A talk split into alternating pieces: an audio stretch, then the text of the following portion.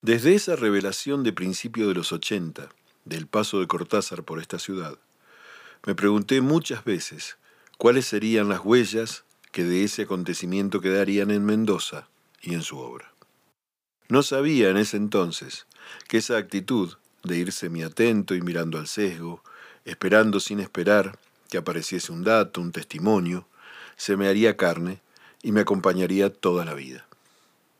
Y fue así que a lo largo de los años fueron apareciendo personas, indicios, recortes de diario, como Mendoza Puerta de mi casa, un texto que Cortázar le entregó a Antonio Di Benedetto en esos días del 73 y que se publicó en el diario Los Andes. Como otras veces, hubiera podido entrar en la Argentina por vías cómodas y rápidas. En cambio, tomé el trasandino para acercarme despacio, saboreando el paisaje, como quien se demora en comer un durazno. Y te busqué, Mendoza, porque te quiero desde muy lejanos tiempos, desde una juventud que se niega a morir en vos y en mí, ahora que nos encontramos otra vez, como si 28 años no hubieran pasado por tus calles. Cortázar fue un hombre reservado. Dicen, quienes lo conocieron, que no mezclaba grupos de amigos y que poco hablaba de algunas de sus experiencias la de Mendoza entre ellas. La propia Aurora Bernardes, tengo una carta de ella donde me dice, mire, usted sabe más de Mendoza que yo, porque él prácticamente no hablaba. Sí he sentido hablar de Sergio Sergi, de Dolly Lucero, de los Zuleta, eh, dice, pero, no, pero él no hablaba prácticamente de eso. Un poco más hermética es la dedicatoria de Cefalea, uno de los cuentos que integran Bestiario. Dice, Asimismo agradecemos a Ireneo Fernando Cruz, el habernos iniciado en un viaje a San Juan en el conocimiento de las mancuspias. Según Jaime Correa, citando a Daniel Devoto, este no es más que el reconocimiento a la propiedad intelectual de las protagonistas del cuento, ya que Cruz, primer decano de la Facultad de Filosofía y Letras de Cuyo, solía decir, hace un frío de las mancuspias.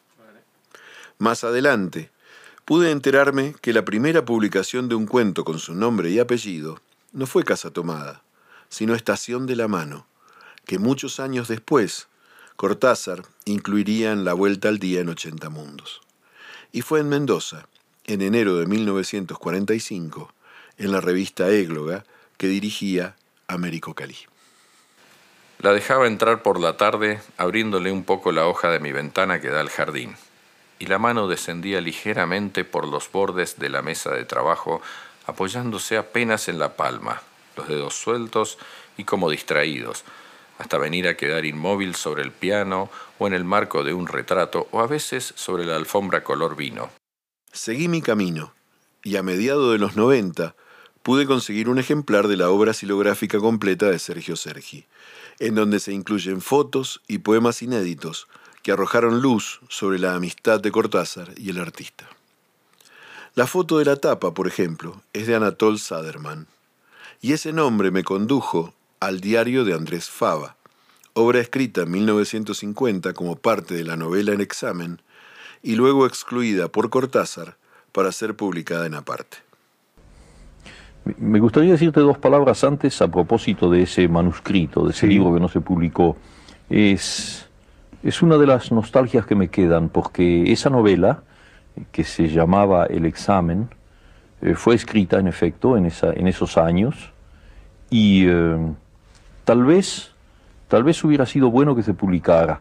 Es decir, es un libro que ya estaba para mí, dentro de mi, mi, nivel de, de, exigencia personal, era ya un libro que se podía haber publicado. Y justamente volvemos a la cuestión del estilo, porque ese libro no fue aceptado por un editor de Buenos Aires, porque consideraron que era un libro que contenía demasiadas palabrotas y que se hablaba, se hablaba, de una manera muy vulgar, la gente hablaba en la calle como se habla en Buenos Aires o se habla en Madrid y en cualquier ciudad. Y entonces fíjate el, malentendido en materia de estilo, es decir, que en ese momento todavía se consideraba que, los libros tenían que ser libros limpios en un sentido puritano de la palabra. Y bueno, ese mismo editor luego se, se, se ha tirado de los cabellos años después, porque eh, la publicación de ese libro hubiera quizá, quizá eh, tenido una cierta incidencia en lo que estaba sucediendo en la Argentina en esa época. Pero en fin, no, no se hizo no tiene importancia. Leí el examen y particularmente el diario de Andrés Fava cuando salieron en 1986.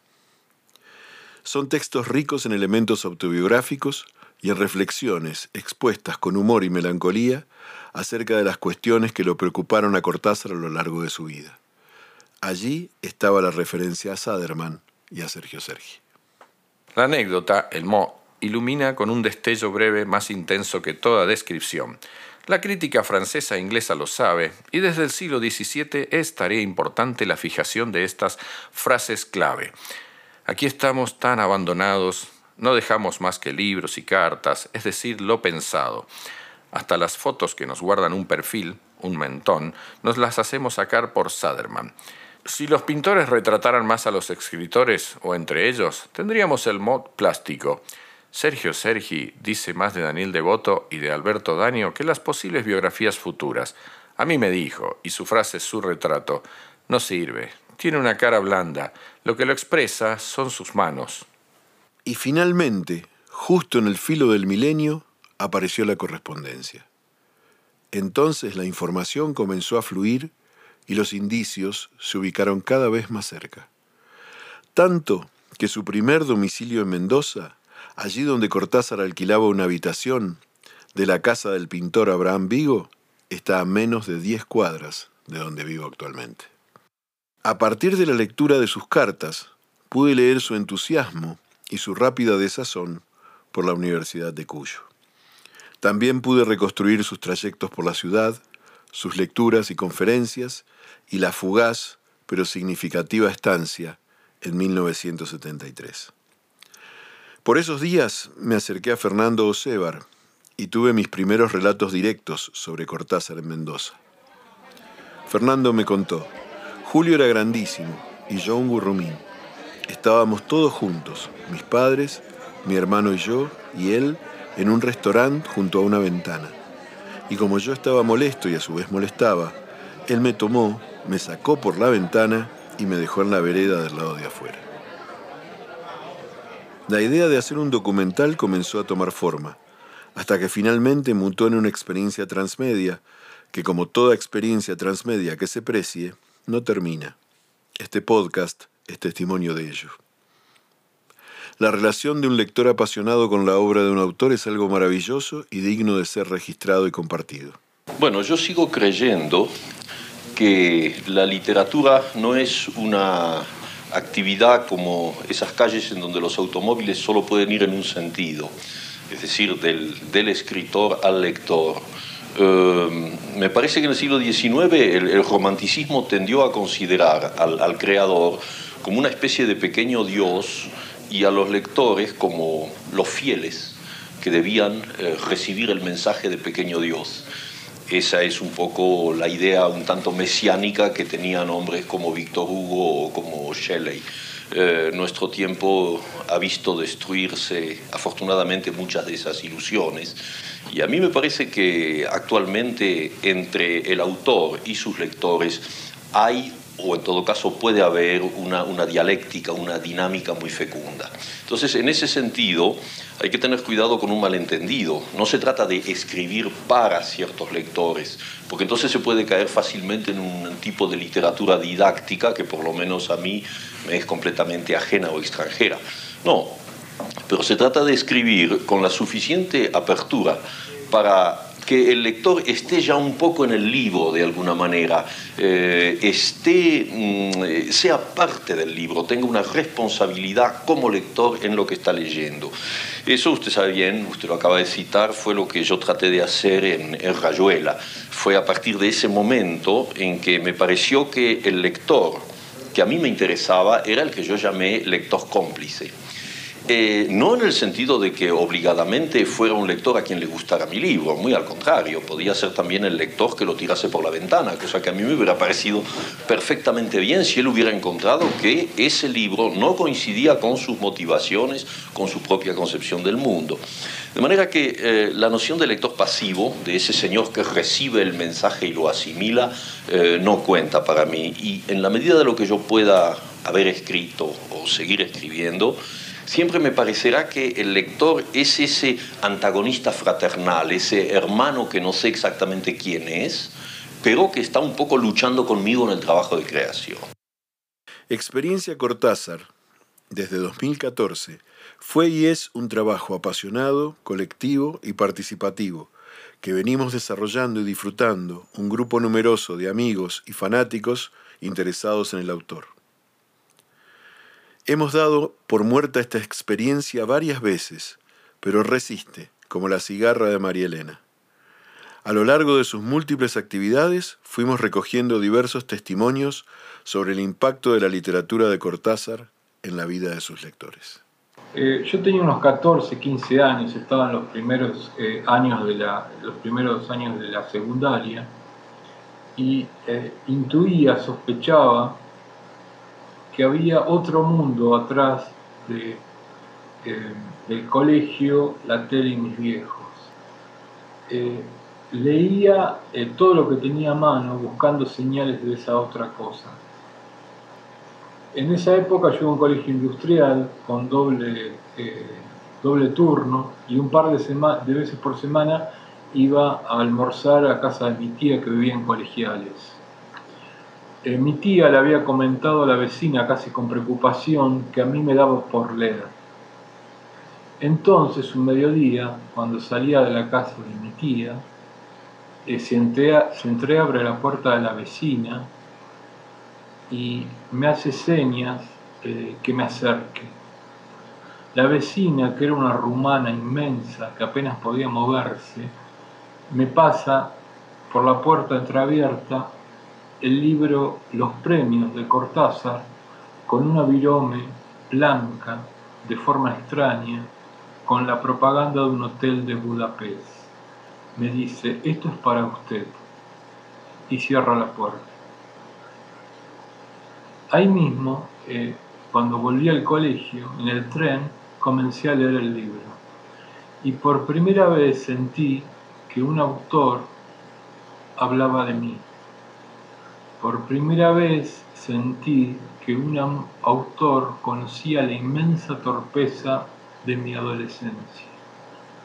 Después eh, no leí más nada de Cortázar por varios años, hasta que llegó la colimba. Eh, yo era eh, soldado en el regimiento, en el escuadrón 10 de la tablada, este, y, una de las cosas que hacía era hacer guardia en un galpón, era en plena dictadura, y una de las ocupaciones que tenía era ser guardia en un galpón de casi 20 metros de largo que estaba en el medio de un campo, que era un, depósito de libros secuestrados. Eh, en ese galpón eh, yo me armaba con una especie de sillón con fardos revista Crisis y cajones de cartón eh, llenos de libros robados, eh, y, me hacía un festín de lectura. Tenía para elegir todos los libros eh, prohibidos por la dictadura a mi disposición. y entonces, entre guardia y guardia, me hacía un tiempito y leía todo lo que podía.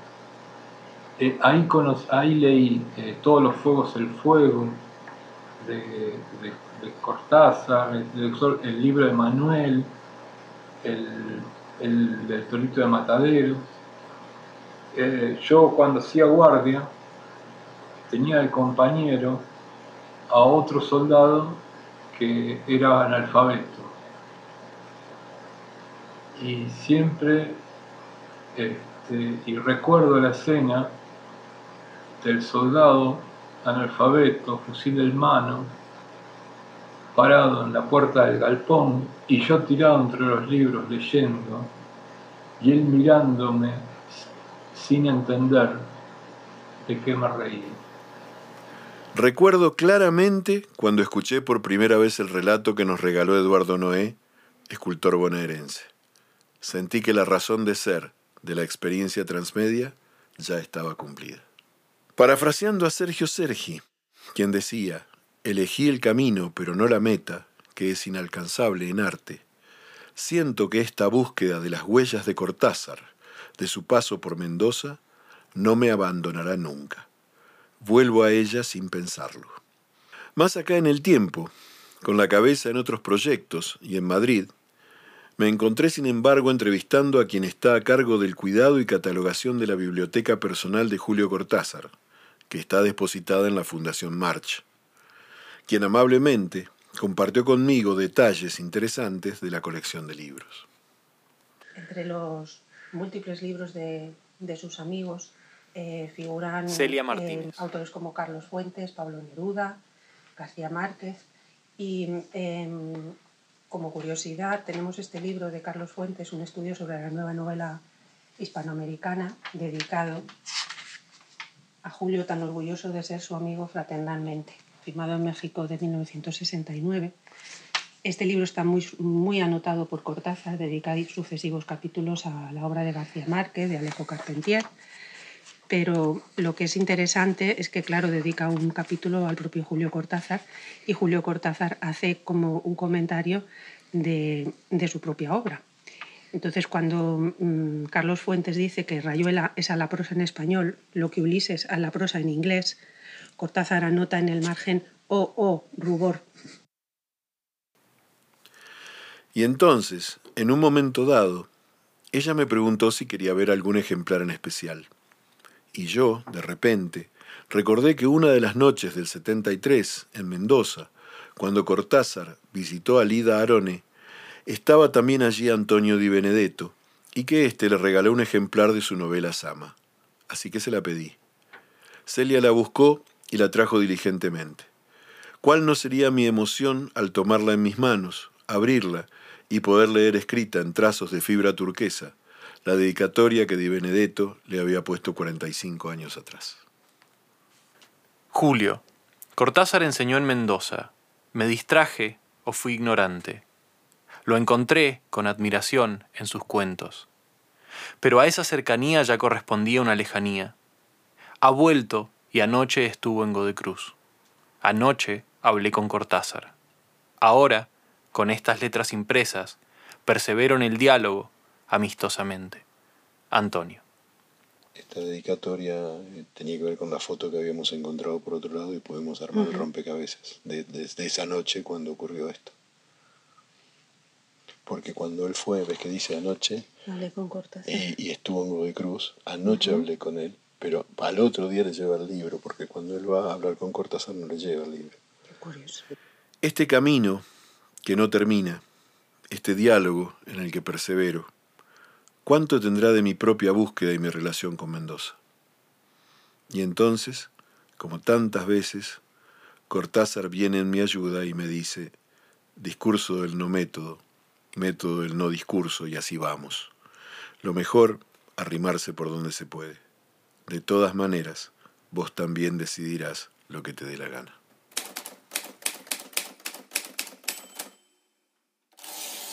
Alguien que anda por ahí, un podcast sobre Julio Cortázar.